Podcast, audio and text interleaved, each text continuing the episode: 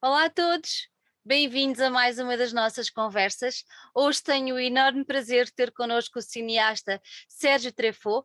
É um prazer enorme poder recebê-lo uh, cá em casa. Seja muito bem-vindo e muito obrigada por ter aceitado o nosso convite. Obrigado a vocês e obrigado por uh, me convidar e por poder conversar sobre os filmes e sobre o que quiserem. Olha, sobre o que quisermos, então eu primeiro tenho que lhe dar os meus parabéns. Eu sei que é a natureza a funcionar, mas o Sérgio é filho de uma pessoa que eu admiro sobremaneira, que é o Miguel Urbano Rodrigues. Pronto, comece já por aí. O primeiro statement está feito. Sou muito fã do seu pai, o seu pai influenciou muito a minha vida e pronto, está feito. Está feito o primeiro statement. Contente. Eu acabei de dizer que o, o, o Sérgio é filho de, um, de, uma grande personalidade da nossa vida jornalística, uh, política, uh, com uma grande intervenção e uma pessoa que tinha um brilho no olhar que não deixava ninguém indiferente e cativava muitíssimas pessoas. Se calhar quem não conhece bem a história do, do Miguel Urbano e não conhece a sua história, vai estranhar eu dizer isso ao ouvir o Sérgio falar, porque tem sotaque com açúcar das nossas terras de Verra Cruz, lá do Brasil. A verdade é que o Sérgio nasceu no Brasil. E além de ser filho do grande Miguel, a sua mãe é francesa, ou seja, há aqui um triângulo maravilhoso na sua vida. Isto para lhe perguntar: sente-se mais português, francês ou brasileiro? Bom, que pergunta difícil. Eu, infelizmente, tenho só de dizer uma coisa que não é nada feliz no meio disso, é que você fala no presente. E eu perdi o meu pai uh, em 2017, a minha mãe em 2007. São pessoas que me fazem muita, muita falta, os dois. São duas pessoas que foram as duas pessoas mais importantes da minha vida, não só porque me fizeram, mas porque, uh, de uma maneira e de outra, uh, construíram os meus valores, das pessoas com quem eu convivi na vida, foram as duas pessoas uh, mais importantes. Por, pelo que elas são, para além de ser pai ou mãe. Exatamente. E, um, e da, respondendo ao que você diz de português, francês, brasileiro. Ora, embora isso seja muito estranho para você, o meu pai, para mim, eu nunca o encarei muito como português. Eu encaro como alentejano, muito claramente como alentejano, e era uma pessoa com uma vocação muito internacionalista, não só na sua vontade de ser internacionalista e na sua no seu sonho aventureiro, ele teve a sua juventude muito marcada por um, uma paixão pelo Dom Quixote, por espanholismo. A primeira vez que ele foi, foi detido na vida uh, num cinema, em, tinha 18 anos, no Condes, ele o, e o meu tio Urbano, os dois se puseram de pé quando, uh, no, no, começo dos anos 40, foi lançado o Casablanca em Portugal e eles puseram de pé os dois a cantarem a Marselhesa.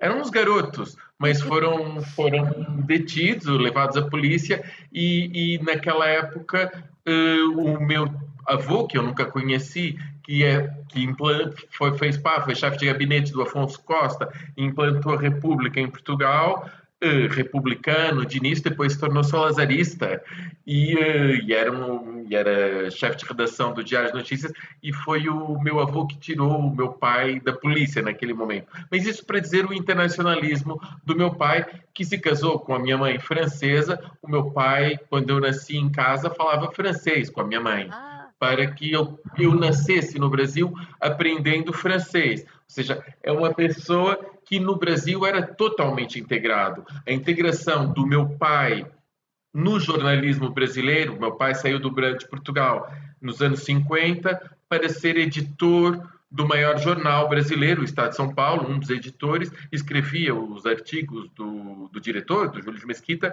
e a nossa casa era um lugar por onde passavam, eu cresci entre os jornalistas do New York Times, de, do Le Monde. Era um mundo de jornalistas da América Latina, argentinos, chilenos. Havia um mundo que passava por casa. Então, o lado português aparecia mais.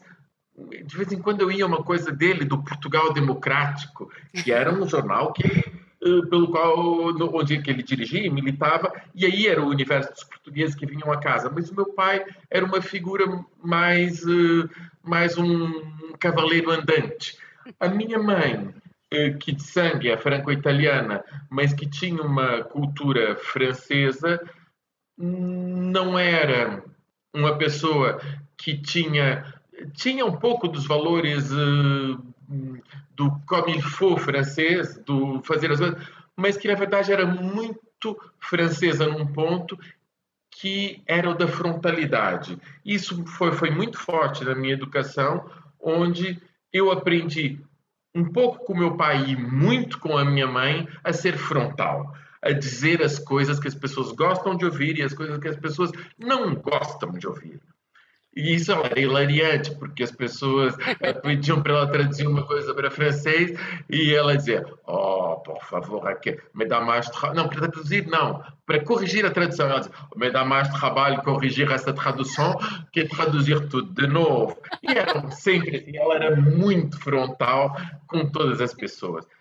E, isso, na, na verdade, a parte francesa foi a parte da minha educação escolar. Eu fiz o ensino francês a partir dos 10 anos, o ensino primário no Brasil, mas o ensino francês a partir dos 10 anos, a faculdade na França, eu li muito mais em francês do que em português, mas a minha, a minha educação afetiva é brasileira. Ou seja, como eu saí do Brasil com 10 anos, eu dizia: o meu pai é português, a minha mãe é francesa e eu sou brasileiro. E foi muito marcante um, quando eu tinha 10 anos e que vivia até então numa espécie de fantasia de felicidade, a saída do Brasil em forma de exílio, com um carro de polícia que andava atrás de nós o tempo todo, e nós fugimos do Brasil. Meu irmão foi preso, quase assassinado, e, e essa forma de sair do Brasil fez com que, traumática, muito traumática, com que eu sempre sonhasse em voltar para o Brasil. Então eu cresci, fui fazendo a minha faculdade e só consegui voltar ao Brasil por vontade própria, uma, pedindo um empréstimo bancário a um dado momento, porque nem meu pai nem a minha mãe me ajudavam nisso, ou podiam sequer. E, e, e eu reencontrei um país, não que eu tinha deixado, São Paulo, mas o Rio de Janeiro, um país que me tinha formado, o país da música popular brasileira que me fez. Ou seja, não é só a Cássia ela que pode dizer o meu verdadeiro pai é Chico Buarque, o meu pai e a minha mãe são as pessoas de carne e osso que me construíram, mas uh, os meus pais, assim, que me construíram afetivamente, são os grandes uh, pais e, intérpretes da música popular brasileira, Maria Bethânia, Caetano Veloso, Chico Buarque, uh, Cartola, toda essa gente foi quem me construiu. Uhum. E, e, portanto, é essa resposta que eu tenho. Depois também existe, continuando, uma espécie de suspicião, às vezes, da pouca fiabilidade. As pessoas pensam, não, mas você. Isso quando eu resolvi, eu resolvi recentemente voltar para o Brasil. As pessoas achavam, não, você não vai perceber, é outro país, você não vai encontrar, não há fiabilidade. Mesmo os meus irmãos que nasceram em Portugal e que moram no Brasil, e que voltaram a viver no Brasil, em São Paulo, diziam um pouco, meu irmão, sobre tudo isso do Rio de Janeiro. Ah, porque os cariocas e tal. E eu não, eu me implantei no Rio de Janeiro e tenho as minhas amizades fiabilíssimas e grandes no Rio de Janeiro. Eu não posso dizer que eu vou viver no, no Rio de Janeiro toda a minha vida, mais o resto da minha vida, porque me habituei a fazer filmes no Médio Oriente, eh, a viajar muito. Mas, digamos, eu vivi três quartos da minha vida em Portugal, vivi um pouquinho na França e tenho vontade de eh, recuperar muito da minha relação com o Brasil e, e tenho um sentido de necessidade vital de lutar por ele de lutar por ele. E o mais interessante, o, o Sérgio nasceu em São Paulo e, e, tal como disse que tem o seu irmão em São Paulo, mas agora quando regressa é no Rio de Janeiro que o seu coração mais palpita. Hum, sim, o, o Rio. Bom, São Paulo. A culpa é do é... samba? A, a culpa é do samba, Sérgio? Não, a culpa é uma questão que tem muito a ver com o urbano. O Rio de Janeiro é. É difícil dizer objetivamente, mas eu, eu sou o centésimo a dizer: o Rio de Janeiro é a cidade mais bonita do mundo. É, é, Ela eu tá, concordo. Tá, tá, tá destruída pela construção, isso, mas a, a força natural daquela paisagem ela é, ela é deslumbrante. Uh, Lisboa é uma cidade com um encanto enorme, é uma das cidades mais bonitas do mundo, e, a, e, e o relevo, e a, e a, natureza, e o rio, e a Bahia tem a ver, ou seja, o Mar da Palha, tem a ver com isso, e as construções são bonitas. Mas o Rio de Janeiro, aconteça o que acontecer, uma terceira guerra mundial e que se bomba, seja tudo bombardeado, e de repente a natureza volte a tomar conta daquilo, é uma coisa que não tem explicação de beleza. É uma coisa. Eu detesto o clima do Rio de Janeiro, por exemplo. Acho que aquela umidade é desagradabilíssima e tal. Mas São Paulo, voltando a essa dualidade, São Paulo é uma cidade hum, que é muito inóspita para mim. É uma cidade muito hostil ao ser humano, em que as calçadas parecem dinamitadas, em que a questão do prazer, as pessoas se encontram no apartamento uns dos outros, mas não há um espaço público convidativo. E o Rio de Janeiro, dentro de toda, todo o horror que existe no Brasil, toda, toda a injustiça social que existe no Brasil, eh, toda a monstruosidade política que existe no Brasil, e que não é só do Bolsonaro, é, é do passado, é da escravatura, é tudo isso sendo um país de natureza esclavagista ainda hoje, é um país onde algum prazer é democrático, onde os, as pessoas mais pobres da cidade quase têm direito às melhores vistas da cidade, onde andar de ônibus entre o centro da cidade e qualquer zona sul, por exemplo, é atravessar o aterro do Flamengo num, autocarro e ver as coisas mais deslumbrantes do mundo. Onde o prazer de tomar uma cerveja num boteco, numa esquina, é para qualquer um. E onde o tratamento, sobretudo, o tratamento diário num café, num bar, é um tratamento que é, é privilegiado, é de muito calor humano, é de, é de muito prazer que não é igual em São Paulo. Isso não é, é tudo é tudo muito diferente. Sem contar que eu sou preconceituoso da minha maneira, cada um é da sua. Por exemplo, eu acho o sotaque paulista de fugir de feio. E acho o sotaque. Eu não tenho sotaque nem paulista nem carioca, tem uma coisa não é nada. E o sotaque carioca é um sotaque que tem o seu ridículo também, mas é um sotaque agradável. Os, os, os mineiros têm um sotaque mais bonito, os baianos têm, os nordestinos têm um sotaque lindo de morrer, assim por diante. Mas o sotaque paulista é muito feio. Aqueles Harris, para mim, para o meu preconceito. mas, mas não é isso, para dizer o prazer. O Rio de Janeiro é a pátria. Hum, para onde convergiram os grandes músicos. O Rio de Janeiro é a capital espiritual daquele país.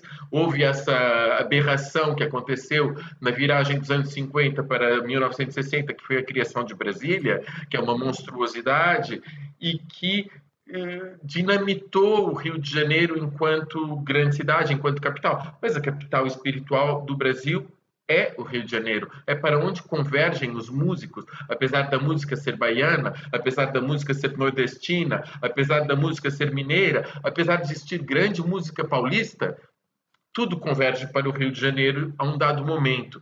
E aquela é a cidade hedonista por excelência. É isso, eu não tenho muitas queixas pessoais, eu consigo viver bem no Brasil. As pessoas falam muito, com muita razão, da, da insegurança. Essa insegurança existe, os números são fortes, existe uma polícia que, que mata as pessoas, a polícia mata as pessoas. O caso George Floyd, no ano passado, nos Estados Unidos, é um caso à parte. Só que existem centenas de casos, se não milhares de casos de George Floyd todos os anos no Brasil. Todos os anos há pessoas que são assassinadas pela polícia sem qualquer julgamento e sem que isso transborde. Ou seja, é, é uma realidade de crime permanente por esse lado. uh, eu não sinto a insegurança da mesma maneira que sente, por exemplo, alguém que mora num bairro hiperprotegido, numa espécie de bolha, num condomínio, que sai do condomínio. Eu moro num bairro onde há uma mistura de grupos, não é em Santa Teresa, um bairro antigo do Rio de Janeiro, um pouco decadente, onde nesse momento não há assaltos, é, é muito próximo de muitas favelas, mas eh, não há na, na, minha rua uma rua tranquila. Eu desço, em 10 minutos estou na Glória, na Feira da Glória, que é uma das feiras mais populares do Rio de Janeiro, onde centenas de pessoas estão ali e onde você sente a população, a injustiça social no seu horror, porque as pessoas imaginam fora do Brasil que as favelas são o lugar de habitação dos mais pobres, mas o lugar de habitação dos mais pobres nem é necessariamente as favelas. É preciso que você tenha dinheiro para pagar um aluguel de favela aos gangues que controlam as favelas, outras pessoas.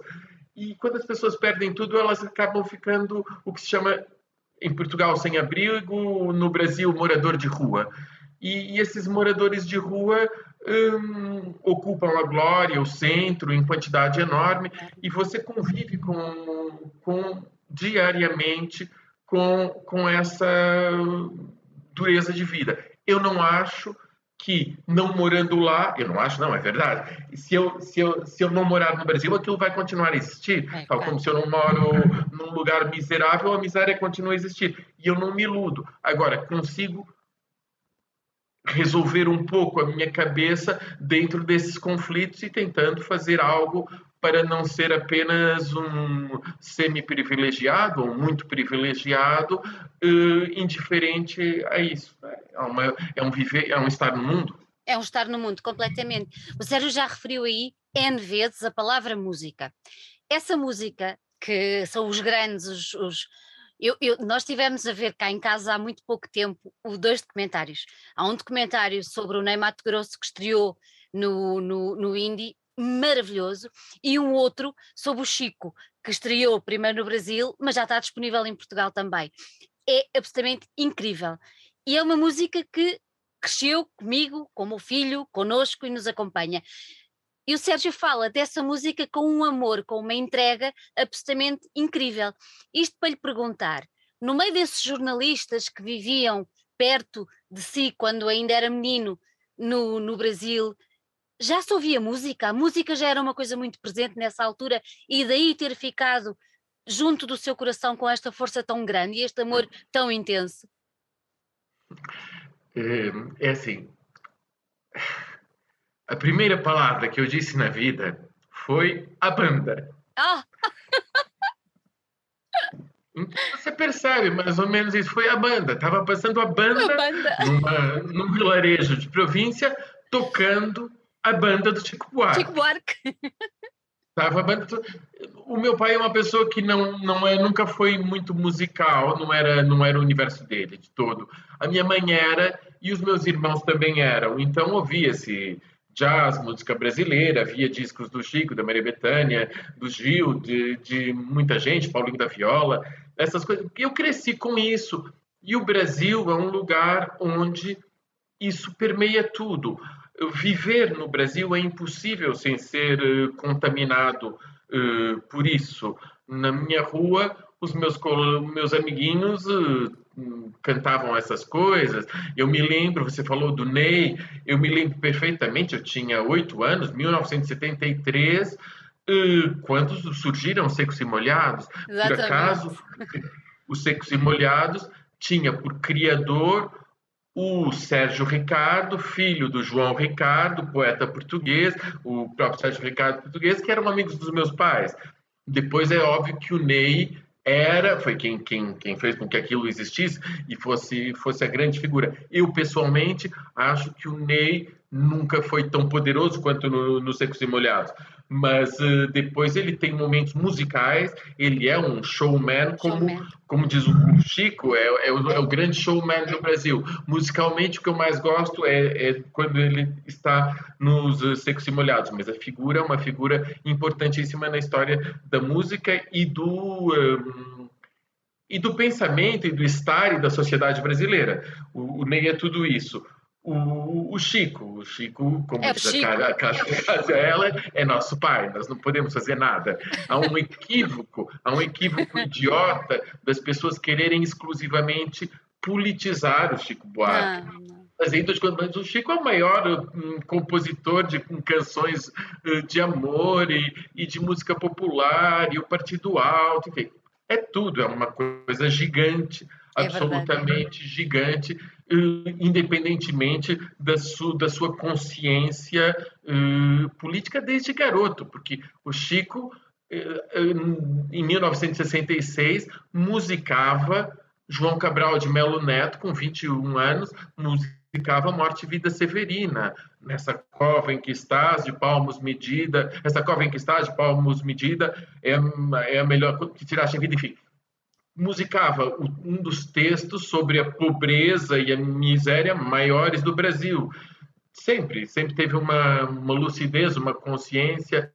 E, e olha, eu é das únicas pessoas no mundo que não posso nem quero conhecer, porque para mim é, faz parte do, do, dos céus. É como se não pudesse. Tem algumas pessoas que não, não é possível chegar perto. e o Chico é assim: é para estar ali, para apreciar, para amar ao longe.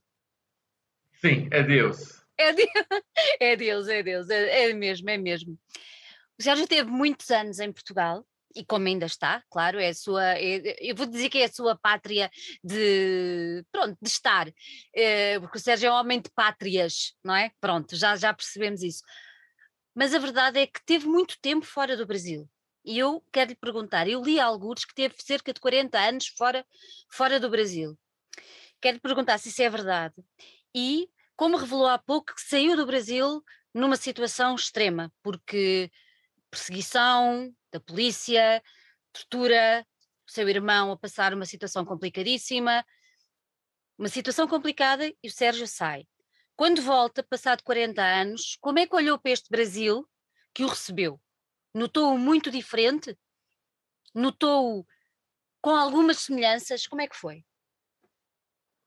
Bom, quando eu digo que passei 40 anos longe do Brasil e fora do Brasil, eu voltei, eu, eu, saí do Brasil com 10 anos, eu vou no 11 anos, 10 para 11, voltei com 21 para 22, passava metade da minha vida tinha sido, mas voltei para passar dois meses e depois passei mais 10 anos sem voltar. Então, eu, eu ia ganhando muita distância e, e muito, um, muito.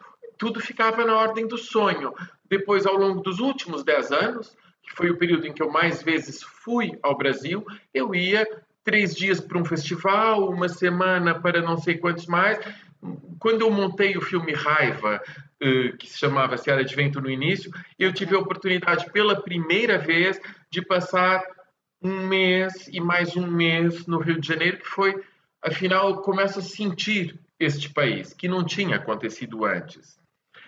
Então, quando eu falo desses 40 anos, sim, é verdade, ou seja, entre 1976, saído do Brasil, num período em que o meu irmão quase foi assassinado, foi torturado, em que amigos nossos muito próximos foram assassinados, Vladimir Herzog, que é um dos jornalistas que, que virou símbolo, era onde eu passava, em casa de quem eu passava férias.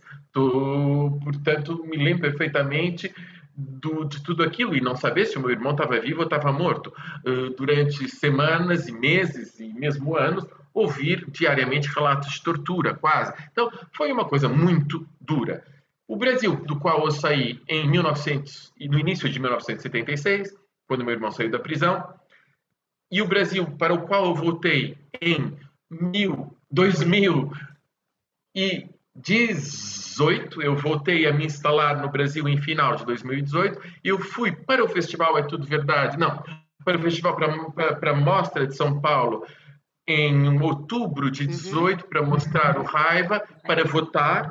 Eu votei no Rio de Janeiro, voltei a Lisboa eh, e, enfim, ainda fiz várias viagens para, para passar um mês, escrever um, um, argumento e me instalei no Rio de Janeiro em 2019, eh, em 2018, dezembro, numa dúvida: será que eu fico? Será que eu não fico? Eu tenho um filme para fazer, eu tenho que fazer um filme. A experiência de fazer um filme e de poder passar alguns meses trabalhando, pensando, me instalando, vendo o que é. Estou em casa de uma amiga que me acolhe de braços abertos, que quando eu finalmente consigo alugar um apartamento, diz: não, não, não, você não sai daqui, você fica aqui em casa. Seja um acolhimento muito grande, muito caloroso, de fraternidade enorme. Eu, entre, enfim, eu nem, nem consigo fazer a conta exata, mas 76 são, são 42 anos. São 42, quase 43 anos de separação não vivendo no Brasil.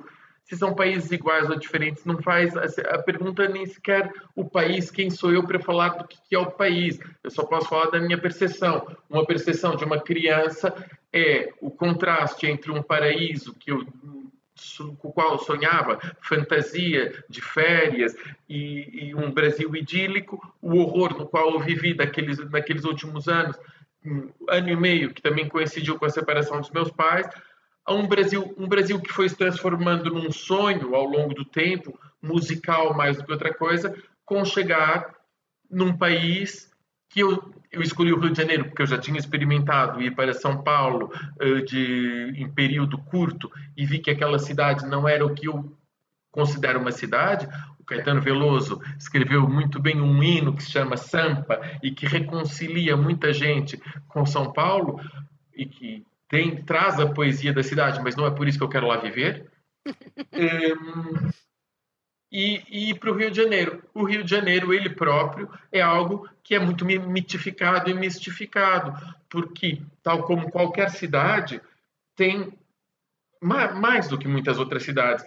Lisboa, por exemplo, onde eu vivi a maior parte da minha vida, é uma cidade com diferenças entre Campos de Urique, Urique e, um, e a Reboleira e, e, o Castelo. Eu morava, morei sempre perto de São Vicente, ou então no bairro Alto, enfim, perto uh, do Largo do Rato.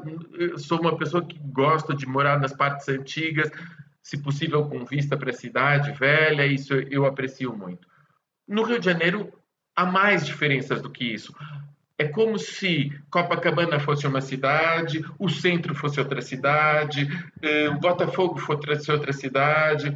Eu moro em Santa Teresa, que é um antigo Rio de Janeiro, com casarões eh, em parte português, outra parte mais modernos, com, com um relevo que até lembra Lisboa, com um bondinho, que é um elétrico, enfim, há muitas parecências. É um canto um pouco turistizado, mas não completamente com uma floresta, rodeado de floresta, com vista sobre o mar e sobre o Pão de Açúcar. Eu moro num lugar muito tranquilo, uh, só ouço pássaros e vejo macaquinhos nas árvores. É diferente do que morar em Copacabana, portanto, é diferente. A minha escolha é a minha, a de outras pessoas é morar na Zona Norte. Se você falar do Brasil de uma maneira geral, não é a minha experiência. Eu não moro na Zona Norte, não tenho três horas de trem uh, para chegar ao centro. Há uma forma de se proteger e de poder se proteger, porque não é toda gente que pode morar onde quer, de modo algum. É, é diferente. Tudo isso são várias vivências da cidade. O Brasil em si, o que de uma forma mais objetiva e analítica e não de percepção, o Brasil de hoje é um Brasil extremamente destruído comparadamente, se você fizer a comparação, com o Brasil que eu deixei em meados dos anos 70. O, já havia um grande potencial de destruição que tinha sido que tinha acontecido, mas enfim, hoje as, as, cidades foram cidades que eram paraíso. Eu, por exemplo, passei a minha infância entre São Paulo e uma cidade costeira que era Itanhaém, Peruíbe, que na época eu andava no eu andava nas ruas que eram de, de areia e terra batida. Da mesma maneira como uh, o Ipanema era de, de areia e terra batida até o começo do século XX. Ora, eh, até quase os anos 20 ou 30, hum, hoje são arranha-céus. O lugarzinho onde eu passei férias já não existe. É um balneário imundo e horroroso. E isso foi o que aconteceu com o Brasil todo. Ou seja, a, a, costa, a vista para o mar foi transformada uh, em algo, uh, parece a caricatura daquelas uh, cidades costeiras espanholas, também, Torremolinos, enfim, o horror dos horrores, o pior. a construção selvagem destruiu tudo, o espírito de desenvolvimento a qualquer preço, uma febre de desenvolvimento econômico arrasou com o país, eh, destruiu a Mata Atlântica, que é a mata mais rica, as pessoas falam na Amazônia, mas do ponto de vista da riqueza do, das espécies animais e vegetais, a mais rica é a Mata Atlântica, que é que cobre que cobria do Rio de Janeiro e São Paulo. Já não sobram senão uns escassos 10% a volta e que ainda recentemente, nos últimos uh, 30 anos, foi muito destruída com a Barra da Tijuca, que não existia, onde mora aquela criatura imunda chamada Bolsonaro. Um, o, o, o, Brasil foi sendo destruído de muitas maneiras. Existiram governos e momentos de governação que tentaram pôr limites a, a destruição da, da, das matas, a demarcação de territórios, particularmente durante o período Lula, a demarcação de, de territórios indígenas. Tudo isso está a ser terminado, a Amazônia. Ou seja, o outro dia, o Caetano teve um concerto em Lisboa em que cantou uma música que hum, os apreciadores de música brasileira e de Caetano eh, todos conhecem todos amam, chamada Um Índio. Só que essa música nunca soou tão dolorosa e estranha quanto neste momento, porque aquela frase em que ele diz depois de exterminada a última nação indígena, que parecia uma, uma frase no ar poética, ela hoje é realidade. Ela hoje é o fato da ação política continuada relativamente à Amazônia e que, no dizer desse governo atual, deixem passar a boiada, é o que vai acontecer muito rapidamente. Os índios vão para Brasília lutar pelos seus direitos, as pessoas não percebem, não percebem que nós estamos falando de uma guerra. Há uma guerra no Brasil. em Espanha, as pessoas sabiam que existia tentativa hum, de independência ou coisa, enfim, que havia as guerras com a ETA, com porque eram povos que tinham voz e que os índios não têm voz nenhuma, eles são simplesmente linchados, assassinados e uh, o Brasil é um país independente, mas são os descendentes dos europeus que continuam a massacrar e a exterminar as populações autóctonas daquele território. Ou seja, há uma guerra sangrenta de morte para fazer dinheiro, não é? Hum, as guerras, as guerras hum, que existem no mundo normalmente podem existem muitas quando as pessoas hum, falam de religião, diferença de religião, diferença de não, aqui é para fazer dinheiro só matar os índios é uma maneira de fazer dinheiro. É tudo isso que se passa no Brasil. E a construção e a destruição da, da Amazônia é a mesma coisa. Quando, quando o governo brasileiro dizem o mundo não tem nada a ver com a Amazônia porque nós vamos fazer dinheiro, é fazer dinheiro, é disso que se trata.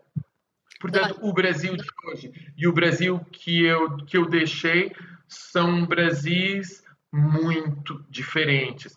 O, último disco da Maria Bethânia, por exemplo, que se chama Noturno, nunca a Bethânia tinha feito um disco tão sombrio e forte e, e, que não, não você não consegue às vezes ouvir de tanta dor provoca. Uh, há uma canção da, da Adriana Calcanhoto que fala daquele episódio do ano passado de uma criança que caiu de um sexto andar uh, por absolutamente indiferença da, da, da, patroa de casa, que o filho era o filho da empregada. E que, que, enfim, foi uma história que fala de todo o racismo brasileiro e, e, que quando você você não os discos normalmente só você ouve em loop não é? Você põe um CD e você ouve em loop mas aquele loop é impossível de se ouvir.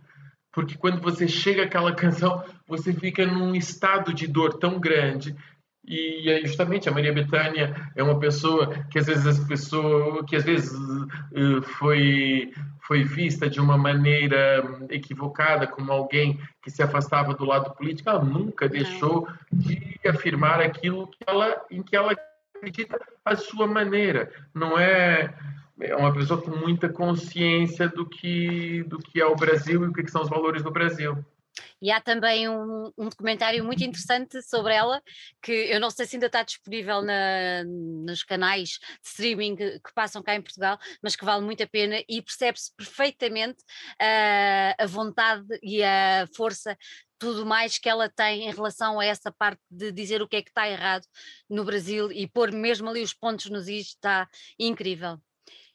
Já referiu aí por duas ou três vezes a palavra paraíso. Uh, aquele Brasil era o seu paraíso. Uh, o sítiozinho onde passava as suas férias com os seus pais e os seus irmãos era o seu paraíso. E o Sérgio agora, quando volta ao Brasil, já em 2019, dá vida a outro paraíso.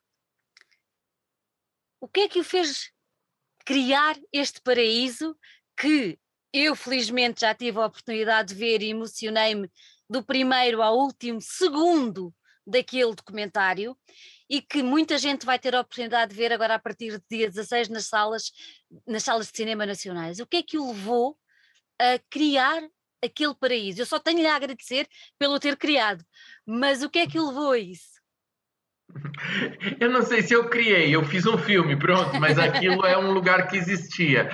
Hum, na verdade, eu gosto de filmar eu gosto de filmar pessoas de quem eu gosto. Eu gosto de filmar universos dos quais eu gosto. O, o Ir para o Brasil fazia parte de um projeto de filme que era, em parte, um projeto para mim de me reconciliar com um país do qual eu estava afastado. Não sei se era reconciliar, era criar relações, era algo assim. E eu, dentro de mil assuntos que fui pesquisando e fui filmando e deixando de lado, eu encontrei um microcosmos que eh, correspondia um pouco a uns sonhos de um Brasil antigo. E nos jardins do Palácio do Catete, o Palácio do Catete é a antiga presidência da República do Brasil até que fosse transferida para Brasília, onde Getúlio Vargas deu um tiro no coração e depois os presidentes sucessivos passaram a estar em outro lugar e, e, em Brasília é o fim de um certo Brasil. O Palácio do Catete tem um jardim romântico que parece muito com o Jardim da Estrela, para quem quer um, um, paralelo, embora tenha umas palmeiras imperiais como, como o Jardim Botânico em Lisboa. Eh, é assim, nesse lugar, há uns 30 anos aproximadamente, pouco a pouco começaram a se reunir pessoas que vinham para cantar, de forma espontânea. Primeiro apareceu um senhor que tocava violão e mais uma senhora, e eles cantavam e foram se reunindo aos domingos para cantar. De um dia por semana passaram a ser dois, passou a ser três, passou a ser quase uma semana completa. E quando eu descobri o que se chamam as serestas, no Jardim do Catete. Seresta é um modo musical brasileiro de reunião, eh, mas que já vem do século XIX, das pessoas se reunirem ao fim da tarde, normalmente, mas não só, e juntos fazerem música, comporem, cantarem. Essas serestas do Palácio do Catete não eram frequentadas apenas por, por, por pessoas quaisquer, eram pessoas que tinham várias características. A primeira era de serem bastante idosos. E as pessoas que eu filmei têm 80, entre 80 e 100 anos. E nessa faixa de idade, em que a sociedade em geral, no mundo, na Europa, no mundo ocidental, no mundo rico, considera frequentemente, no mundo, enfim, em geral, considera que as pessoas são já dispensáveis, que elas estão numa espécie de patamar para a morte, que elas, elas não são úteis à sociedade, elas não, elas não tão, têm quase razão de ser. E aquele lugar foi um lugar onde não só elas afirmavam a sua grande felicidade, elas afirmavam a sua grande energia, a sua força, elas brilhavam e muitas delas falavam dos seus valores através das canções. E esses valores são valores com os quais eu me identifico, que tem a ver com uma, uma tradição da música popular brasileira, e com canções de amor e com muitas coisas assim, não só.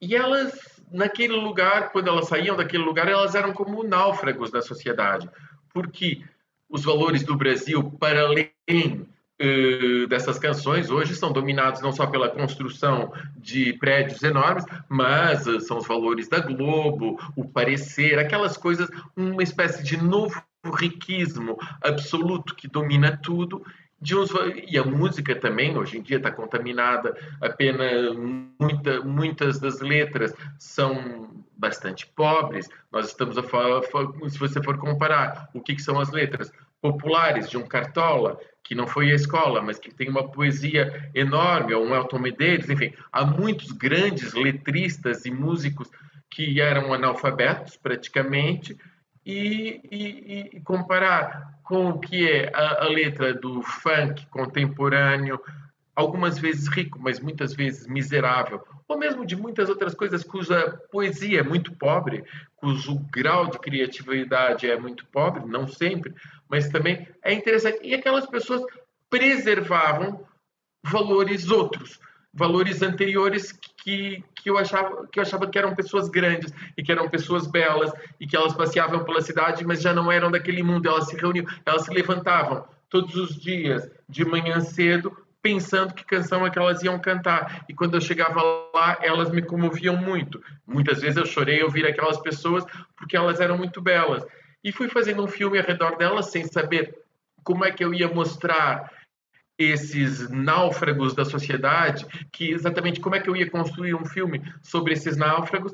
Não terminei de filmar, as, as, as filmagens foram interrompidas em março de 2020. A última vez que filmei foi foi em 15, mais ou menos 15, 16, não me lembro o dia exato, de fevereiro de 2020. Tive de vir para Marrocos, onde eu tinha uma retrospectiva, depois a Europa, onde vim trabalhar. Quando eu voltei e cheguei no Brasil, o jardim tinha fechado, eh, a pandemia se tinha instalado, as pessoas estavam trancadas em casa, quem não podia estar em casa porque não tinha casa ou porque as condições começou a ficar com covid e as pessoas eh, foram para hospitais e não tinham lugar em hospitais. O Rubinho, que é uma das personagens importantes no filme, morre à porta do segundo hospital primeiro hospital não deixou entrar, dois dias à porta do hospital, depois vai para um outro hospital, ele morre.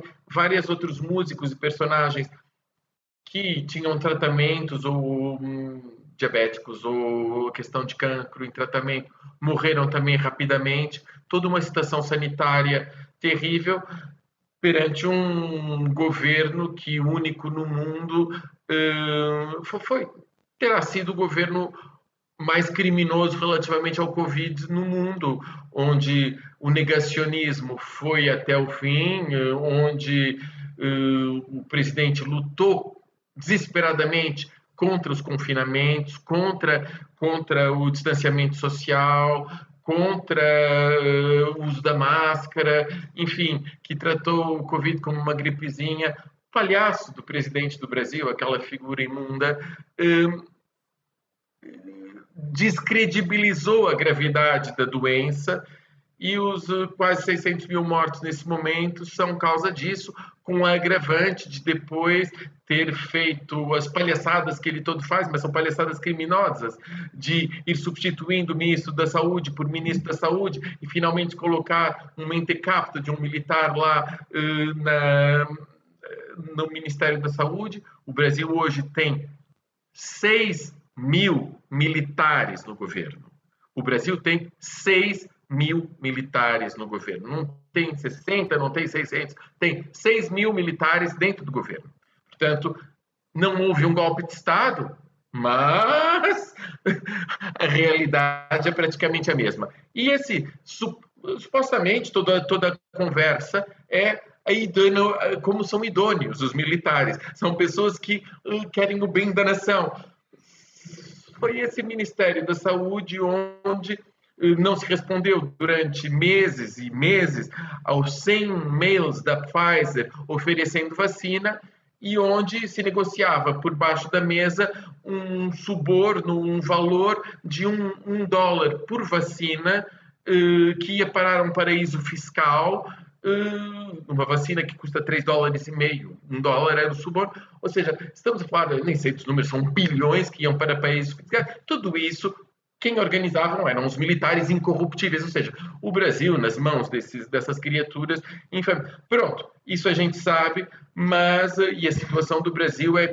é muito uh, muito difícil para o futuro, não só porque ela já vinha de um passado terrível, mas porque nesse momento ela se encontra numa, numa encruzilhada política que o Ocidente, que a Europa, que Portugal não consegue entender. Ao passo que em Portugal você tem um parlamento, uma Assembleia da República que tem, na maior parte dos casos, em 99% dos casos, eh, pessoas que são representantes de partidos que representam a direita, a esquerda, o centro, um pouco de valores aqui, um pouco de valores ali, um pouco.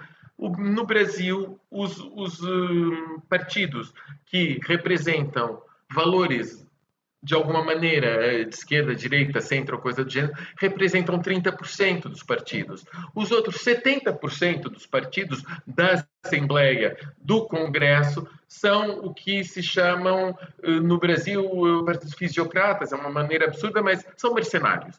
São mercenários, há uma tradição de partidos onde as pessoas votam em quem der mais dinheiro. É mais ou menos isso.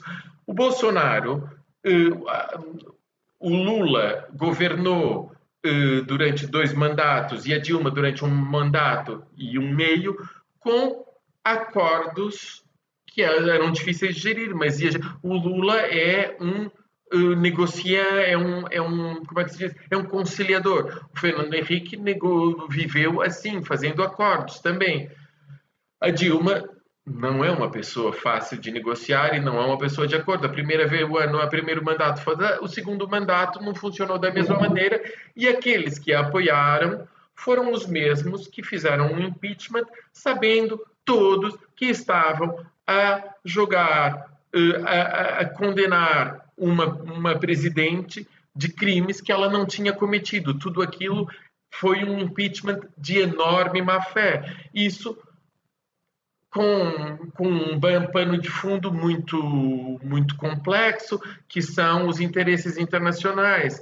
Um, ou seja, se é verdade que o Lula foi um presidente que surpreendeu todo, todo o lado conservador da Europa, os bancos, etc., e do, dos Estados Unidos, porque conseguiu manter uma relação excelente, sem qualquer conflito, ao ponto das esquerdas o repudiarem, o, as cisões que existiram dentro do Partido dos Trabalhadores no Brasil devem-se às concessões do Lula a um dado momento e devem-se ao fato de ele, para governar a um dado momento, ter de casar, fazer, vender alma ao diabo, casar com pessoas que sabe perfeitamente que pensam o contrário do que ele, mas era a única possibilidade de governabilidade. A Dilma era muito menos uh, hábil nesse tipo de negociações e os, uh, os mercenários que vendem e compram seus votos, que até a véspera lhe diziam que estavam com ela, de um dia para o outro a depõem e são magnificamente comprados pelo Temer, que tinha todo o esquema da corrupção óbvio, ou seja, o Temer é o corrupto por excelência, e, e, e, e, o Temer passa aquela prova de não ser de não ser impeachado no momento em que deveria ter havido um impeachment contra ele, não é? Depois surgiu uh, todo, todos os meios que foram colocados no Brasil com financiamento internacional enorme e auxílio de conhecimento internacional enorme para a criminalização inventada do Lula, que eh, e uma espécie de, de um, ação política sobre o judiciário, onde um juiz tinha um, uma missão de impedir que um potencial presidente da República fosse elegível. E, e, sem provas que em lugar nenhum do mundo seriam suficientes para culpabilizar uma pessoa, o papel do Sérgio Moro e do seu clube foi de impedir que o Lula fosse presidente da República, que seria. E, e houve, no, no, fundo, e no meio disso passa por uma máquina milionária de desinformação. Uma máquina milionária que, pouco a pouco, no Brasil, os juízes mais conservadores ganharam novamente um pouco de bom senso e toda essa, toda essa questão voltou a ser reconsiderada e hoje o que hoje o Lula é um potencial candidato novamente. Não sabemos até onde as coisas vão, vão seguir. Há um, algo de muito uh, claro nessa questão, quando eu falo dos 70% de votos comprados e não, é que o, o atual presidente foi eleito dentro da sua uh, margem, fazendo uma campanha contra esse centrão. Aquilo que o Bolsonaro dizia era que o PT era corrupto. Na verdade, o PT é, é o partido que tem menos, uh, menos, menos casos de corrupção de fato condenados. o partido dele, o PSL, é, um, é uma lama de corrupção. Um, mas, uh, mas mas os partidos com quem o, PT se associou, por exemplo, o PMDB, esse sim, as pessoas tinham a corrupção, o Sérgio Cabral, no Rio de Janeiro, etc. Agora, ele se elegeu dizendo que vai votar contra os corruptos e contra os mercenários, as pessoas que, que compram voto, era a sua pureza. E o seu discurso completamente falso, religioso, que de religioso nunca tem, Deus numa mão, uma arma na outra, e uh, enquanto, enquanto o Papa, uh, no ano passado, pregava à frente da Praça de São, São Pedro vazia, uh, a besta brasileira mandava as pessoas para a rua para, para fazer aglomerarem em plena Covid. Enfim, aquilo é tudo, é tudo muito monstruoso. E, um, e, e ele, quando o Sérgio Moro se afasta do Bolsonaro, uhum. isso foi em abril do ano passado, aproximadamente, quando em março, abril do ano passado, quando abril do ano passado, começo de abril, quando o, o Sérgio Moro se afasta do Bolsonaro, o Bolsonaro vê que o, o, grande ídolo da justiça brasileira, que supostamente era o Sérgio Moro, o, o juiz anticorrupção, que hoje em dia já perdeu toda a sua credibilidade, hum, ele tem de abrir a porta àqueles que ele tinha dito que eram os mercenários. E começou a comprar o, o Centrão, os vários partidos do Centrão, ofere, como é que se compram as pessoas? Oferecendo cargos, oferecendo ministérios, oferecendo grandes instituições, grandes, uh, onde se manejam orçamentos milionários. E assim, e pouco a pouco foi aumentando. E o Centrão, hoje, o governo é Centrão, com o Jair Bolsonaro lá no meio e os militares. Ou seja, é, é, é a coisa mais uh, tortuosa. E isso, é para entender o Brasil, é, é importante que se perceba esse lado mercenário da coisa. Ou seja, na, na atual situação em que o Bolsonaro perderia as eleições com qualquer candidato, em que tem eventualmente 20%, digamos por alto, de apoio máximo e 80% contra, em que o impeachment é desejado pela maioria da população, esse impeachment nem vale a pena ser uh, colocado na Assembleia pelo presidente, porque os deputados encontrariam forma de não o fazer passar. Isso por um lado. Ainda recentemente houve essa ao cavalo de batalha do Bolsonaro dos últimos tempos, para além da questão do judiciário, que é o voto impresso. Ele inventou que o voto impresso é uma coisa que dá mais garantias do que o voto eletrônico voto eletrônico que o elegeu sempre. Até agora ele sempre foi eleito por eh, voto eletrônico e não há casos de, ou seja, pediram que ele apresentasse qualquer. A única coisa é que o voto impresso ele coloca os militares e a polícia a controlar e ele ganha. É assim em qualquer país do mundo pobre, não é? É assim e, por isso que ele defende o voto impresso, que não passou na, na, no Congresso, mas não passou por uma razão simples, porque foi acordado entre os vários votantes do dito Centrão, que passava com 51% a 56%, mas era preciso 75% para mudar a lei. Então não, não passa, mas tem mais de 50%. Assim, nem ofendem o, o, o presidente, nem uh, fazem passar a lei. E, e, nesse momento, o Bolsonaro poderia, ser destituído ou continuar, ele é refém desse centrão. Parece um Macbeth. Parece as pessoas que são reféns dos seus assassinatos e que têm de continuar a matar. Nesse caso, ele tem de continuar a comprar. Ele tem de continuar a comprar e não sabe até onde pode comprar. E, e, a luta dele contra o judiciário, que, vai, que deveria condenar agora o filho dele, e, e que é uma luta muito. Porque esse mesmo judiciário não é um judiciário muito claro nas suas definições. Você tem um Supremo Tribunal Eleitoral que teria elementos há dois anos já para o ter deposto devido a irregularidades na campanha eleitoral, se assim o entendesse. E não fizeram. Mas, não, há muita coisa em que, por um lado, não fazem, mas uh, neste momento é evidente que o futuro do Bolsonaro não existe. E que o futuro dele é ser julgado, e é só saber se essas infelizes uh, negociações que às vezes existem e, essas, e, e o infeliz peso da compra de votos que existe no Brasil levará a que haja negociações para que ele não vá parar a prisão porque o número de crimes uh, durante esse mandato, mal, mal a coisa termine, é suficiente para isso. Agora, se deixam o Lula ser presidente, que ele ganha de qualquer outro candidato, não há se ser como candidato, não se sabe. Existiu já há poucos meses atrás um, um texto assinado por alguns dos representantes eh, da banca brasileira e da indústria brasileira, dizendo que eh, se o Lula viesse a ser presidente, eles não iam fazer oposição. Que é muito importante. Claro.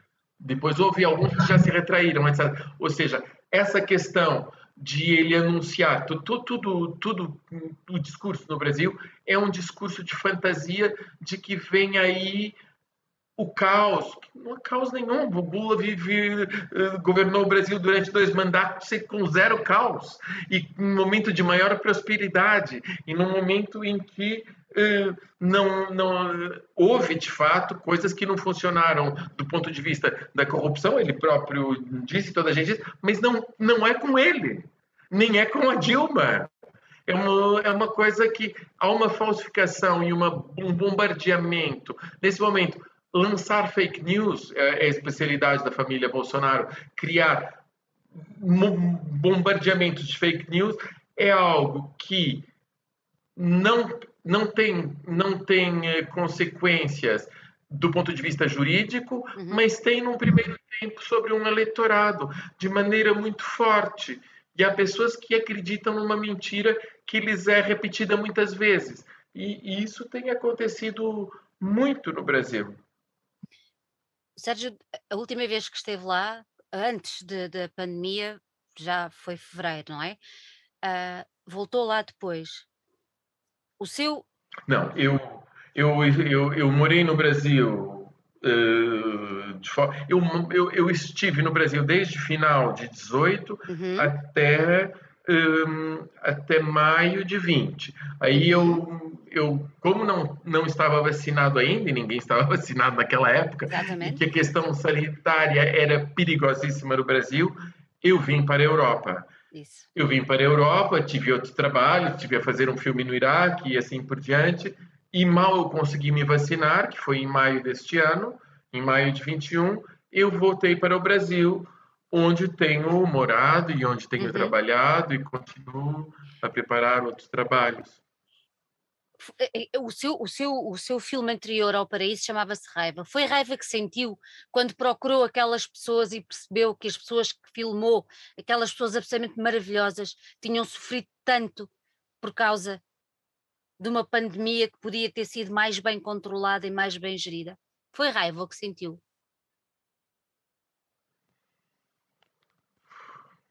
É muita tristeza, é muita tristeza, é muita tristeza, é muita tristeza, não é raiva, é muita tristeza. Não, você não. A pandemia é a pandemia, mas uh, mas há um, há, relativamente às pessoas desaparecerem é, é, tristeza. Você fica é com um sentimento de impotência enraivecido Isso. quando você vê o poder Isso.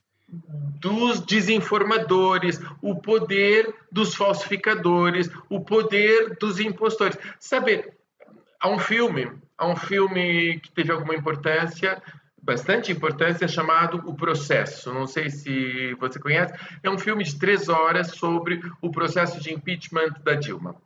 E aquilo eu, eu fiquei enraivecido nesse filme contra os deputados do PT, porque é um filme onde eh, você segue, sobretudo, uma parte dos deputados do PT no momento do impeachment, em que eles sabem todos que a discussão é uma discussão entre hum, isto daqui é um relógio e eles dizem isso é um relógio. E do lado de lá dizem não, isso é um orangotango. Não, isso é um orangotango. E eles sabem o tempo todo que vencerá politicamente politicamente a história dirá isto é um orangotango, embora todos nós saibamos que isso é um relógio. Eu te fiquei enraivecido com a capacidade de diálogo institucional, como, como é que é possível seguir numa mesa de conversa e numa farsa, compactuar com uma farsa, como foi o impeachment da Dilma, eu fiquei enraivecidíssimo. Como é que era possível continuar naquela farsa? Pode ser que eu seja ingênuo, eu na minha educação extremamente frontal, eu não poria mais lá os pés, faria tudo, tudo que é possível no mundo para denunciar a farsa sem fazer parte dela. Porque acho que é se ela é uma farsa, como ela era total, não é possível fazer parte dela. Nós não temos no dia a dia diálogo com os. Com, na verdade, há um diálogo que é impossível. Eu não sou capaz, e nunca na vida serei capaz, de dialogar com um bolsonarista. É uma coisa que não. Eu não tenho a intenção de convencer uma pessoa que não é possível. Há coisas que não são possíveis. Eu compreendo que o presidente da República de Portugal tenha que ter de relações diplomáticas e que o ministro tenha de ter relações diplomáticas, embora saiba que está falando com um mentiroso, com um impostor, com um assassino, todas essas coisas eles sabem, mas eles são obrigados a, a ter esse diálogo. Eu não sou, eu não sou obrigado a falar com, com um assassino, com... não sou, não falo, acabou. É mais ou menos uma coisa assim. E, e o sentimento de impossibilidade de diálogo no Brasil é muito complicado. E você falou do meu pai no início. É engraçado, eu me lembro quando eu era jovem, menino até, adolescente, o meu pai tinha debates na televisão regulares com o Franco Nogueira, que era uma figura, uma figura eh, honesta, clara e articulada de uma direita portuguesa. Uh, existe direita, existe esquerda, existe, existem muitas coisas. A figura, as figuras mais importantes da direita, por assim dizer, na Europa nos últimos 50 anos, na minha opinião, são duas mulheres, Margaret Thatcher e uh, Angela Merkel. Margaret Thatcher é a dama de ferro, ela é gélida, não toda a história dela, mas a inteligência, a coerência, a articulação estava ali, a capacidade de se poder eh, estava ali. A Angela Merkel é uma direita conservadora humanista, é humanista. diferente. Nada disso tem a ver com um terrorista no poder, que é o caso do Bolsonaro. O Bolsonaro é o equivalente a um Bin Laden no poder, uh, disposto a destruir um país, entregá-lo na mão dos madeireiros, exterminar os. Enfim, é toda a monstruosidade pegada com uma pequena lição que ele aprendeu uh, para não ser. Uh, que ele, ele, eles perceberam, ou seja, o Bannon, o Steve Bannon entendeu que a liberdade de imprensa formalmente tem de continuar a existir, uh, as prisões políticas não podem ser feitas E, e, portanto, temos que conduzir sem esse lado daí, mas levando ao horror da mesma maneira e destruindo o país da mesma maneira. Esses campos não funcionam. Mas, por exemplo, houve um secretário de Estado Especial para a Cultura que foi despedido do seu, eh, do seu lugar eh, por pressão internacional no Brasil, a besta do Alvim, porque fez um discurso que era uma fotocópia do Goebbels. Ele fez um discurso nazista completamente, a dizer que a cultura tinha de ser um, a representação da heroicidade da nação. Enfim, aquilo era fotocópia de um discurso do Goebbels. A Alemanha se indignou, o mundo inteiro se indignou, as comunidades judaicas no Brasil se indignaram, toda a comunidade. E foi uma das únicas vezes em que a pressão nacional e internacional obrigou o, o Bolsonaro afastar alguém que dizia aquilo que ele, que ele exprime e que os seus filhotes dizem o tempo todo. O Brasil não é um país que é governado por direita nenhuma. É, aliás, o Bolsonaro, nesse momento, ele indispõe, nesse momento não, já há muito tempo, indispõe todo o empresariado porque os conservadores precisam de um pouco de estabilidade, não querem uma bolsa que caia a pique como cai claro. nesse momento. Ou seja, ter um louco que num dia diz o contrário do que na véspera, que uh, mobiliza o exército. De... Estamos a falar de uma pessoa obviamente desequilibrada para toda a gente. E isso não serve a um país. De tudo. Por outro lado, nós temos que esperar que haja eleições, não, não há uh, o, o, o lado de aguentar este horror até, até o limite, esperando que o, o, exista a possibilidade de que o Lula ou que alguém de decente seja candidato. Espero que o Lula, porque de fato a história dele é uma história de, de dedicação e amor uh, por, por, um país uh, porque quer mesmo, e porque foi suficientemente injustiçado, mas a, a, nível, a nível histórico é estranho, porque lembra vários casos históricos de comeback. Você tem o retorno de Napoleão, você tem o retorno de Getúlio Vargas, você tem alguns que funcionam, outros que não funcionam. Eu espero que o retorno do Lula funcione e não depende dele, depende de como é que funcionarão as oposições, depende de a muitas volta. outras coisas. Para mim não é importante que seja o Lula a voltar. O importante é que seja um, sejam pessoas que reavaliem a história do Brasil, pessoas que percebam que o mito do desenvolvimento brasileiro destruiu o país ao longo do século XX, do começo do século XXI, que é preciso pensar que Brasília foi um equívoco enorme, que aquela cidade não serve para nada, uh, há todo um mito de Brasil, país do futuro, que tem de ser revisto e que os valores patrimoniais do, da natureza, dos seres humanos e do patrimônio cultural têm de ser super valorizados relativamente ao que eles foram. A história de no Brasil um, ter havido um, um, incêndio, que é um incêndio do Museu Nacional em 2018, hum, é, por termos de comparação, o incêndio do Museu Nacional no Rio de Janeiro, que foi a sede do Império, que foi a residência uh, de Dom João VI e que foi uh, uh, o maior museu do Brasil, é como se em Portugal tivesse se incendiado simultaneamente a Torre do Tombo, o Museu de Arqueologia, o Museu de Etnologia, o Museu de Arte Antiga, mais ou menos. E tudo isso previsto, tudo isso avisado. A mesma coisa com a Cinemateca sucessivamente, sucessivamente com o Instituto Butantan. Isso aconteceu, é uma história do Brasil que foi, aconteceu assim. No começo do século XX, os poderes que queriam ser moderninhos, já para a Frentex, o Brasil, país do futuro avant la lettre, o futuro deles, o moderninho deles era Paris. Então eles transformaram, eles fizeram tábula rasa da velha cidade do Rio de Janeiro, que era uma cidade portuguesa do século XVI, XVII, XVIII, em grande parte, para fazer uma Paris dos trópicos.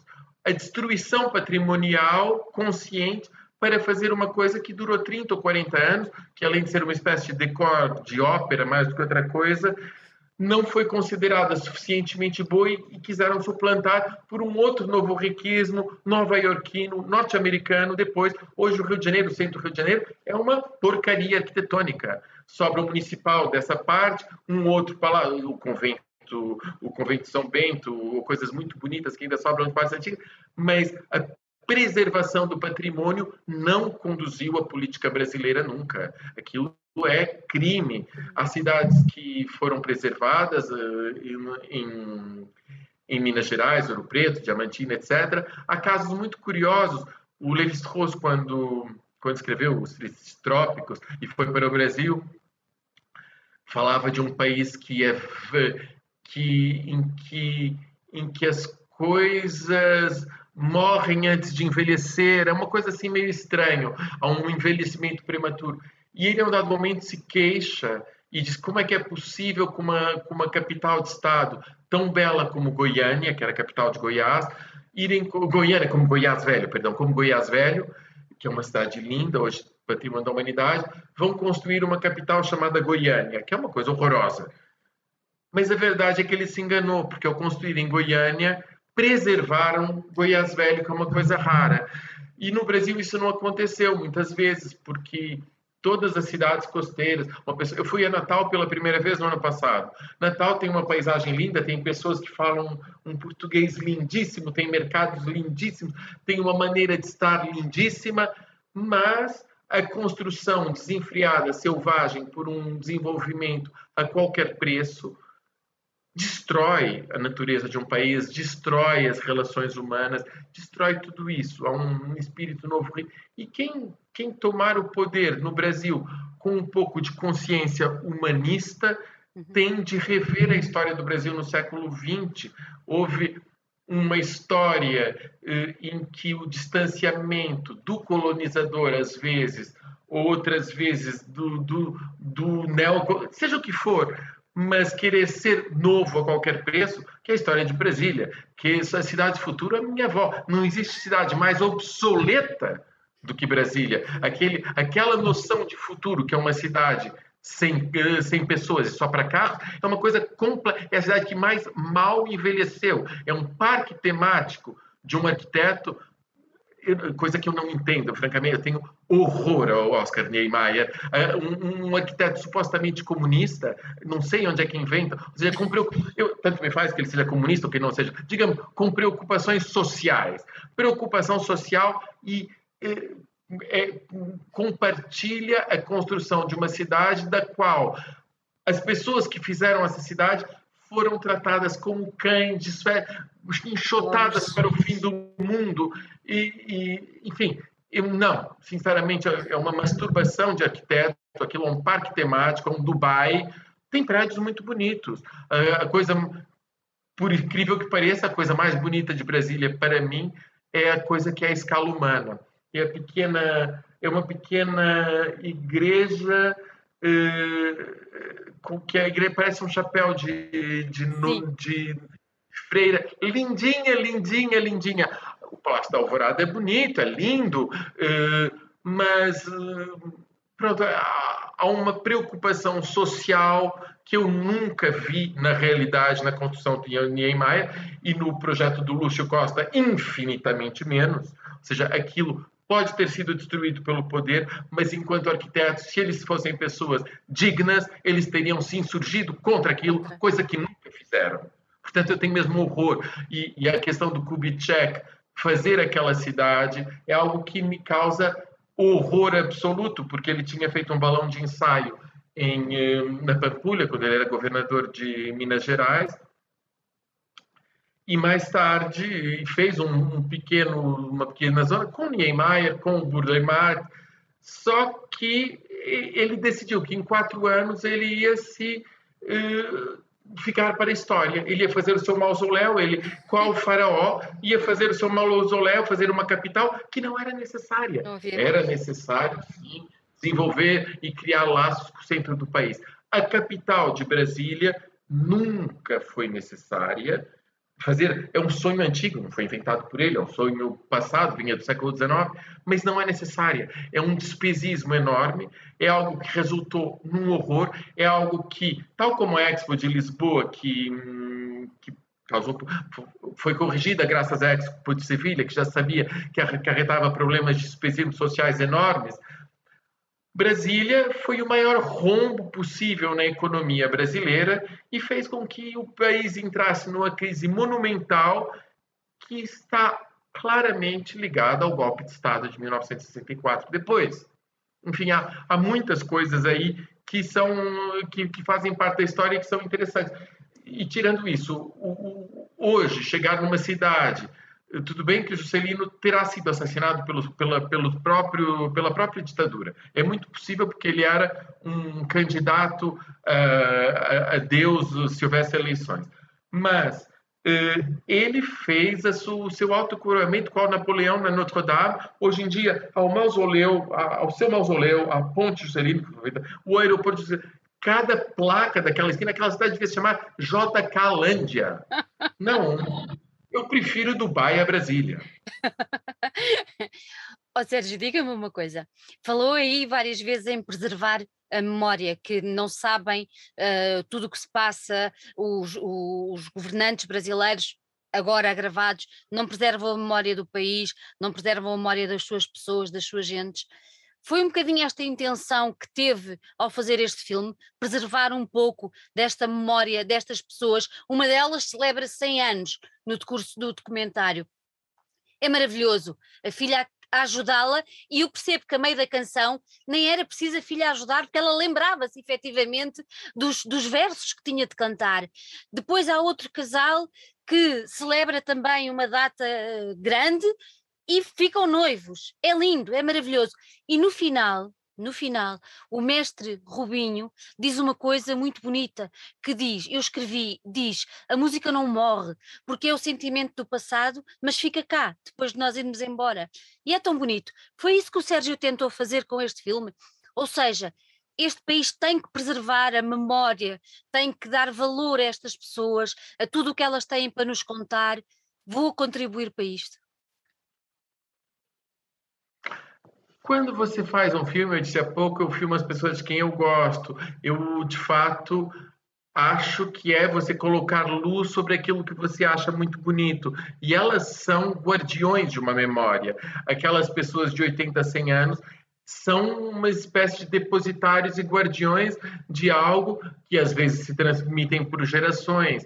Hum, há novos compositores que tentam ressuscitar e, e dar novos. A Marisa Monte fez recentemente um trabalho com a velha guarda da Portela, outras pessoas. O Chico Buarque, que é um herdeiro de Noel Rosa, se proclama isso, sempre aconteceu isso. Existem pessoas que valorizam dentro dentro da história da música popular brasileira tem grandes músicos contemporâneos que valorizam o passado e que recuperam temas e, e, e a permanência. Digamos que as músicas daquele deste filme que eu fiz são músicas que ah, todas ah, até uma certa idade, até pessoas que têm 40, 30 anos conhecem tudo. Mais recém, as mais novas talvez não conheçam. E o filme é, algumas não, enfim, carinhoso, todo, carinhoso é o hino nacional brasileiro não oficial. Não existe brasileiro que não sabe cantar carinhoso, ou não deixa samba morrer, toda a gente conhece. Há um lado transversal. A música, a música popular brasileira é, é, o, é, por assim dizer, o cimento da nação. É aquilo que faz com que as pessoas sejam o que são, todas elas, tendo crescido e tendo sido, digamos, os sentimentos que aquelas pessoas do filme veiculam, elas veiculam através de canções. São as canções que exprimem o que elas sentem. Ou seja, a educação dos brasileiros é feita através daquilo e é transgeracional. O jovem que, que rega cantando uma espécie de não canta uma música antiga, canta, mas há uma parte desse cimento que, que se transmite. Agora, eh, o fato de sentir que eu estava valorizando pessoas e mostrando, pondo luz em pessoas que eram de um tempo uh, outro e que estavam no final de carreira, possivelmente, se transformou em algo de muito mais trágico nesse momento. Não só por causa da pandemia dos que já morreram, porque já isso é, é um corte enorme, mas porque, se nós formos realistas, um, o Brasil é um país em que o, a percentagem de vacinação é menor do que Portugal. O Brasil é um país onde um, as pessoas que vão parar a uma UTI uh, têm menos chances de sair dessa UTI do que em outros países, uh, muito menos. E a, a, a, idade das personagens é uma idade em que a vacina funciona menos, ou seja, tem a, a imunidade que, que, que a, capacidade que, que, a vacina tem de criar imunidade num jovem é muito superior à capacidade que, que, um, que uma pessoa mais velha tem. Então, eu tenho dúvidas que aquelas pessoas possam voltar a fazer serestas.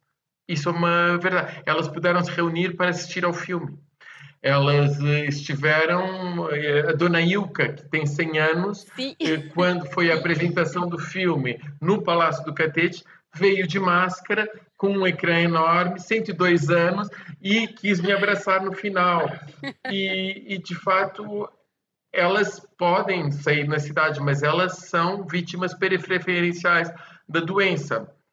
Elas são mais vulneráveis do que você, certamente. Então, é, eu, eu, eu não sei, eh, houve um momento em que a direção do museu, que não organiza nada, mas que tem que permitir que as coisas decorram lá, eh, se perguntou se poderia fazer uma seresta para os vacinados. Mas ainda não aconteceu que eu saiba, ainda não aconteceu que eu saiba, porque, porque os, os hospitais estão cada vez mais com casos de pessoas também vacinadas, não é? Em um dado momento, tudo isso, tudo isso é. A vacina melhora tudo, mas não, não nós existem gráficos que dizem se não houvesse vacina os mortos seriam tanto, muito, muito, muito, muito mais, mais do que agora. Mas, mas não sei se se nós podemos sonhar com um reencontro de serestas tão fácil.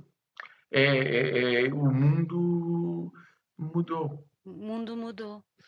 E é, é, aquelas. Há pouco falou na, na, na, na, Dona Ilka, que foi a que fez 100 anos, uh, e referiu que ela foi ver, foi ver o filme. Um, as pessoas que costumavam estar uh, naqueles encontros, quando se reuniram, quando foram ver o seu filme, elas tinham a percepção que o mundo tinha mudado, que aquele que o resto da vida delas provavelmente já não seria igual ao que tinha sido até à pandemia? Bem, o Brasil é um país uh, gravemente otimista. É um país. Uh, por um lado é bom, por um, por um lado é bom. Não, mas há aquela coisa do tudo vai dar certo. Tudo vai dar certo. Há aquela coisa que tudo vai dar certo e tudo vai terminar bem.